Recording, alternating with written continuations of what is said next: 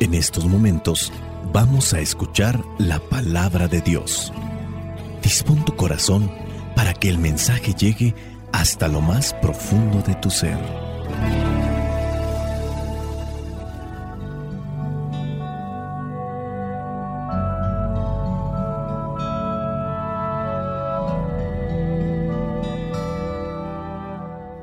El Evangelio que la iglesia nos presenta para el día de hoy corresponde a Lucas capítulo 4 versículos del 38 al 44. Dice así, Jesús salió de la sinagoga y entró en casa de Simón. La suegra de Simón estaba enferma con mucha fiebre y rogaron por ella a Jesús. Jesús se inclinó sobre ella y reprendió a la fiebre y la fiebre se le quitó. Al momento ella se levantó y comenzó a atenderlos. Al ponerse el sol, todos los que tenían enfermos de diferentes enfermedades los llevaron a Jesús, y él puso las manos sobre cada uno de ellos y los sanó. De muchos enfermos también salieron demonios que gritaban, Tú eres el Hijo de Dios.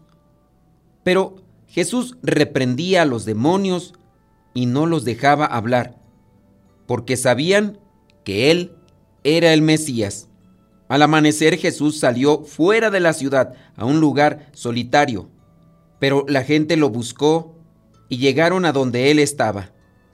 Querían detenerlo para que no se fuera, pero Jesús les dijo, también tengo que anunciar la buena noticia del reino de Dios a los otros pueblos, porque para esto fui enviado. Así iba Jesús anunciando el mensaje en las sinagogas del país de los judíos. Palabra de Dios. Te alabamos, Señor.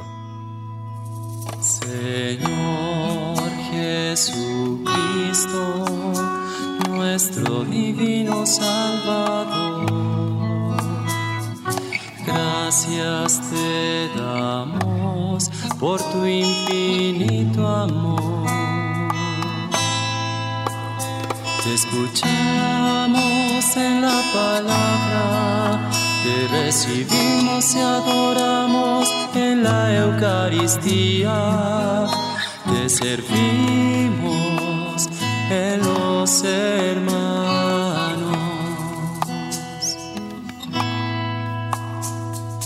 Que seamos misioneros como lo quieres tú, enseñando a los hombres el fuego de tu amor. La misión principal de Jesús al estar en este mundo no es sanar enfermos, es anunciar lo que su Padre le había dicho que nos compartiera anunciar la construcción, el establecimiento de su reino entre nosotros. Pero ciertamente, y es evidente, una de las preocupaciones de Jesús a lo largo de su vida es la persona humana. Jesús veía que aquellas gentes sufrían en exceso, como lo pueden también estar sufriendo en la actualidad. Había unos pocos que acaparaban el saber, el poder y el dinero. Ahora sabemos que las cosas han cambiado un poco, no tanto en relación al poder y al dinero, pero de igual manera la gente sufre. En aquellos tiempos, los demás llevaban una vida a veces profundamente inhumana, demasiadas enfermedades, no había los servicios médicos ni los conocimientos sobre el cuerpo como ahora sí los hay para poder auxiliar y ayudar a las personas. En aquel tiempo males simbolizados en la posesión diabólica eran presentes. La pobreza marginal asfixiaba sin duda a las personas que llegaban a pensar que Dios no estaba cerca de ellos, por lo tanto que sufrían. Era urgente, desde la perspectiva de Jesús, podemos interpretarlo así, un mundo nuevo, unas relaciones cercanas con Dios para darles a conocer que sí se preocupaba por ellos. Se necesitaba pues más justicia, más gracia y sobre todo de parte de los seres humanos, de parte de los hermanos, porque somos hijos de Dios, más humanidad, que eso es lo que venimos todavía careciendo en nuestros tiempos. Jesús tiene gestos testimoniales. Viene a resucitar muertos, es verdad. Ya con el tiempo igual irán a morir estas mismas personas, pero como un signo de la presencia de Dios se manifiesta. Se curan los enfermos, consuela a todos los que sufren, les habla de Dios como nadie lo había hecho hasta entonces, y quien hablaba de Dios malinterpretaba y tergiversaba lo que era la imagen, su mensaje y su presencia entre nosotros. Con todo esto, el reino de Dios comienza a ser una realidad entre aquellos que más sufren. La otra preocupación de Jesús, no menos profunda que la anterior, es su Padre y sus relaciones con Él. En el Evangelio del día de hoy, al salir de la sinagoga, donde ha estado en contacto con su Padre, e incluso podemos verlo, de Él les ha hablado a los judíos piadosos que ahí se encontraba, comienza un día de trabajo, un día agotador, hasta que al día siguiente, al hacerse de día, se retiró a un lugar solitario para estar de nuevo con su padre. Otras veces se retira a la montaña, donde piense que va a estar más tranquilo para lo más sagrado de su día. Y aún así, lo sigue buscando la gente.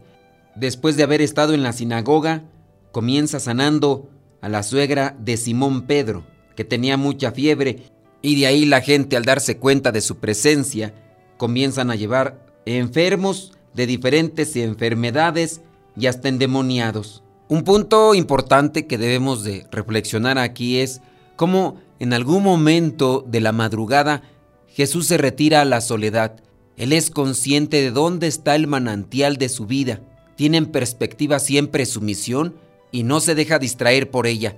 Y nosotros, confiésome yo aquí, muchas veces le damos más importancia a las actividades que son necesarias, pero que siendo sinceros, si no nos llenamos de Dios, si no nos relacionamos con Dios, todas estas acciones no se sostendrán por sí mismas. E incluso me atrevo a decir que aunque se sigan haciendo, estas mismas actividades no se harán con amor y con alegría. Se podrá decir entonces de una persona, uy, es bien apostólica, es bien trabajadora, e incluso se podrá hasta canonizar en vida. Uy, esa persona es bien santa, es bien santo, realiza muchas acciones, muchas actividades. El impulso humano tiene un límite. La intención humana sin duda puede llevarle a realizar muchas cosas, pero después tiene que continuar la gracia que se obtiene a través de la oración, de los sacramentos, de la relación con Dios. Por eso, aunque el trabajo se mantenga todavía, aunque los enfermos no se hayan acabado, Jesús busca esta relación con su Padre. Jesucristo no pretendía curar a todas las personas con fiebre o sanar a todos los enfermos que había en aquel momento. Él buscaba anunciar el reino de su Padre y para eso se sirve de estos gestos que hacen ver a cuantos lo contemplan cuáles son los rasgos de su Padre. En algún momento le responderá a uno de sus apóstoles, Felipe, el que me ve a mí, ve al Padre. Los rasgos de su misión y de su actividad se pueden ver reflejados en la compasión. Jesús cura a la suegra de Pedro y a todos los que acudieron a él para que vieran ellos que su Padre Dios es compasivo y misericordioso. Otro rasgo característico es la oración. Con el gesto de retirarse de madrugada a un lugar solitario a orar, nos quiere también indicar la importancia de las buenas relaciones con su Padre Dios. Sin esas relaciones, no podríamos anunciar como Él quiere y espera la buena noticia del reino. También nosotros necesitamos incluso, cuando más ocupados estamos, sentarnos tranquilos a charlar con Dios, siguiendo el ejemplo de Jesús. Tercera característica del anuncio de su reino vendría a ser la cercanía. Jesús muestra una cercanía que viene a rayar en la ternura, en la curación de aquella, la que es la suegra de Pedro. Como en todas aquellas personas enfermas del alma y del cuerpo, a quienes atiende y sana. Además Jesús no se hacía ilusiones, sabía por qué le buscaban y por qué querían retenerlo en aquel lugar. No todo pues es sanación, sobre todo liberación. En la medida que abrimos nuestro corazón para recibir su palabra, estamos dando espacio para que germine el reino de Dios. Creo que con estos puntos muy bien podríamos cuestionarnos qué tanto en mi vida estoy dejando crecer el reino de Dios. ¿Lo hago notar a los demás? Por ejemplo, en la compasión, en la misericordia, o me dejo llevar por la ira, por el enojo, por la rabia, por el orgullo, por el desprecio, por la soberbia, todas esas cosas negativas que ensucian el mensaje y que también ensucian de algún modo la imagen de la iglesia, porque nosotros somos partícipes de la iglesia, del reino de Dios, y con nuestras malas actitudes hacemos que los demás tengan siempre sus reservas, sus dudas. ¿Qué tan orante soy? ¿Busco la oración como un alimento y fortaleza de mi alma? ¿Busco la oración como una relación con Dios para purificar mis pensamientos, purificar mis palabras y actitudes? Y teniendo en cuenta la oración y la compasión, ¿podría yo decir que soy cercano a los demás? ¿Estoy atento a sus necesidades? ¿Soy sensible a los padecimientos? ¿Soy pronto, rápido para atender y ayudar en el sufrimiento de sus almas, de sus corazones? Jesucristo pasó entre nosotros sanando, obrando y orando. Que nuestro pasar por este mundo tenga también esas características para que los que no conocen el reino o el mensaje puedan también contemplarlo por medio de nuestra persona y de nuestro actuar. Espíritu Santo, fuente de luz, ilumínanos. Espíritu Santo, fuente de luz, llénanos de tu amor. La bendición de Dios Todopoderoso, Padre, Hijo y Espíritu Santo, descienda sobre cada uno de ustedes y les acompañe siempre. Soy el Padre Modesto Lule de los misioneros servidores de la palabra. Vayamos a vivir el Evangelio. Lámpara es tu palabra para mis pasos, luz en mi sendero. Lámpara es tu palabra para mis pasos, luz en mi sendero. Luz, tu palabra es la luz.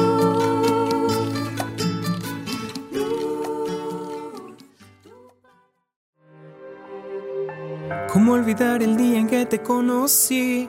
Nuestras almas se encontraron. Una bella amistad se convirtió en amor. No cabe duda que fue Dios quien nos unió. Desde aquel día no dejo de pensar en ti. Cada detalle tuyo me cautiva. Te convertiste ahora en parte de mí. El podcast En pareja con Dios presenta elementos indispensables para que la comunicación de pareja se fortalezca. Hoy Dios une nuestras vidas y nos da su bendición. Hemos hablado de recomendaciones para tener una mejor comunicación. Hoy les compartimos elementos indispensables para una comunicación de pareja que fortalezca la relación de verdad.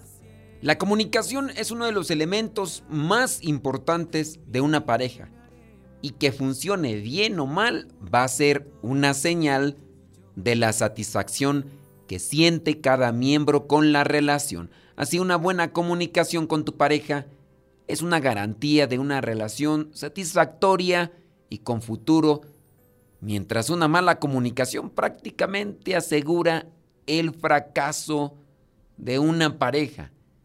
En este sentido es tan importante el contenido de la comunicación como la forma de transmitirlo y el contexto en el que se transmita.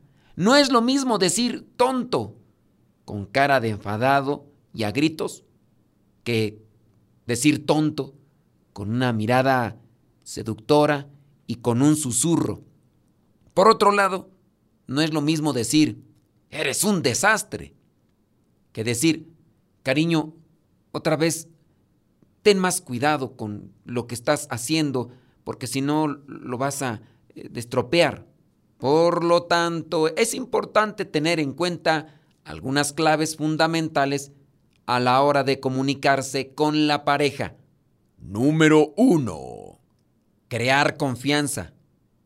Hacer del otro el confidente siempre y compartir con él o con ella esas cuestiones que se llevan muy dentro, sin miedo a que se hiera o sin miedo a que se exponga en el futuro.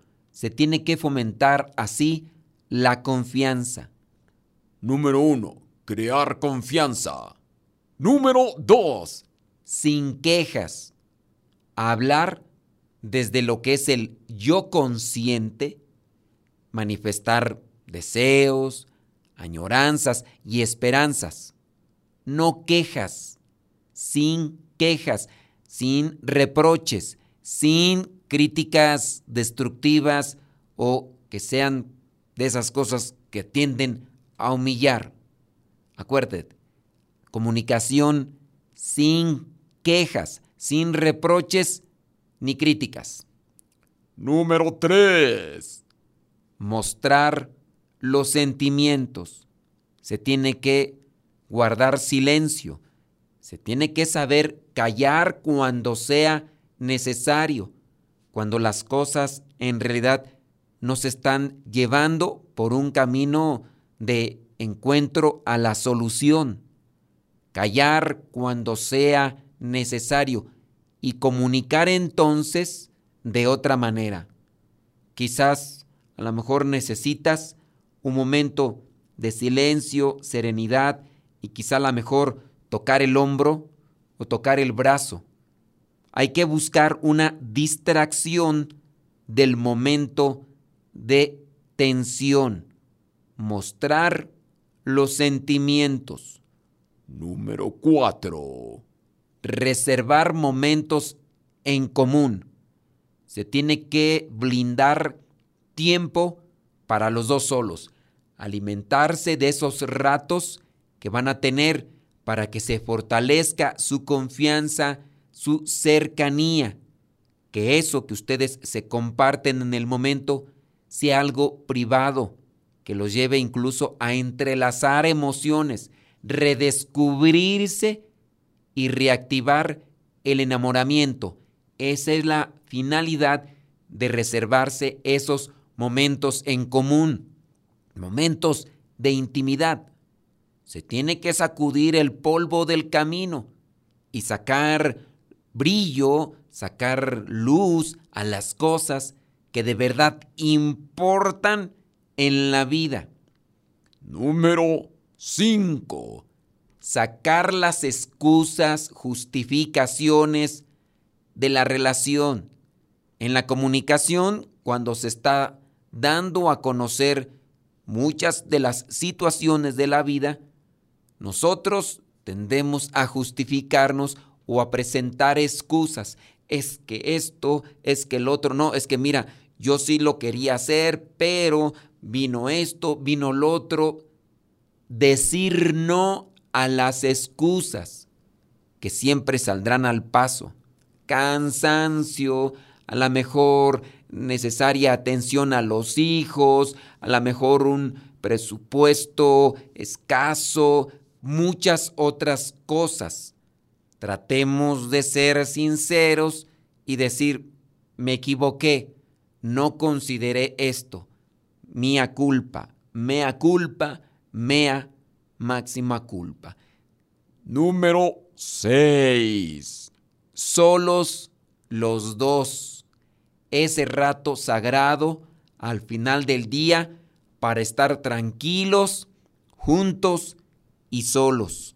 Se necesitan estos tiempos, esos tiempos en los que sabes que ahí es donde vas a concentrar tu vida. Es la persona que tú elegiste, es la persona que tú decidiste que iba a estar contigo siempre. Ahora tienen que buscar esos momentos como la manera de sustentar su relación. Por algo se casaron, por algo decidieron tener una familia. Solos los dos busquen momentos para estar solo los dos. En muchos casos llegan a estar solos, pero llegan a estar solos ya por una situación de ciclo natural, los hijos crecieron, los hijos incluso les abandonaron porque ya no aguantaban la tensión, ya no aguantaban el ambiente, las circunstancias que existían en ese hogar. y ustedes mismos como pareja pocas veces se estarán tolerando y aceptando. Busquen desde ahora el tiempo de estar solos para que cuando llegue el momento, por cuestiones ya de la naturaleza, del caminar del ser humano en este mundo, tengan ahora sí que estar solos. Número 7. Limpiar impurezas, podar lo que sobra dentro de la relación. Sí, podar aquello que impide que se dé realmente una cercanía, que impide que crezca la amistad, el amor, el cariño, que impide que rebrote y se renueve el amor. Se tienen que sacar, cortar aquellas cosas que no dejan valorar, añorar, respetar y servir a la persona que eligieron para toda su vida si no se cortan, si no se limpian las impurezas o se cortan aquellas cosas que lastiman y hieren, pasará como lo que está narrado en aquella parábola del sembrador. Lanzó la semilla y algunas de ellas cayeron donde había piedras. No pudieron sus raíces enterrarse porque las piedras se los impidieron y así pronto se secaron o aquellas otras semillas que crecieron en buena tierra, pero entre espinas, con el paso del tiempo no pudieron crecer más porque las espinas les taparon el paso. Hay que limpiar de piedras, hay que limpiar de espinas el lugar donde se está creciendo. A veces son situaciones, circunstancias y a veces también son personas que están impidiendo el desarrollo del amor y de la unidad matrimonial. Número 8. Entenderse para comunicarse, fomentar esa disposición interior hacia el encuentro, hacia la comunicación íntima con el otro. Entenderse, empatía, compasión, en una palabra, es misericordia la persona viene de una situación familiar diferente a la tuya, quizá de un contexto cultural también diferente al tuyo, de una condición social diferente a la tuya, y por eso no alcanza a mirar la vida como tú la ves, que quizá es mejor, pero no es para que se lo reproches, sino para que se lo compartas, para que se una en el mismo camino para que vaya en el mismo vagón y vaya hacia el mismo destino. Número 9. Crear misterio. Acercarse a la pareja con cierta capacidad de sorpresa, sin creer que ya lo saben todo sobre ella.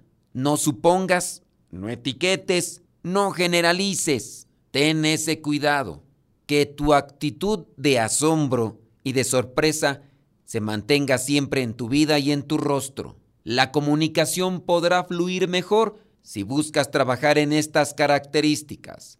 Número 10 y último. Saber escuchar desde adentro. Sí, estamos dando a conocer estos elementos indispensables para una comunicación. Y si no se sabe escuchar desde adentro, no se podrá tener esta conexión con el otro no se podrá hacer esta comunicación con el otro. Escuchar siempre con el corazón. Tratar de entender lo que la otra persona está diciendo. ¿Por qué me lo dice? Escuchar desde el corazón. Para eso se necesita mucho amor, mucha paciencia y también sabiduría de Dios. Estos elementos que hemos presentado se pueden ir purificando en la medida que la persona sea constante en su oración sea constante y perseverante en su reflexión y meditación de la palabra. Acuérdense de tener una guía espiritual que no necesariamente tiene que ser una persona física, también puede ser un libro o incluso estos mismos audios podrían ser tu guía espiritual dentro de tu relación matrimonial. Asegúrate de llevar estos consejos a la práctica y recuerda, para poder llegar a la santidad en el matrimonio, se tiene que llegar en pareja con Dios. Cada uno con su propia historia, con sus defectos y virtudes Distintos sueños, pero mismo ideal. Inmensamente amarnos por la eternidad. Desde aquel día no dejo de pensar en ti. Cada detalle tuyo me cautiva. Te convertiste ahora en parte de mi ser. Aún no sé muy bien qué fue lo que pasó.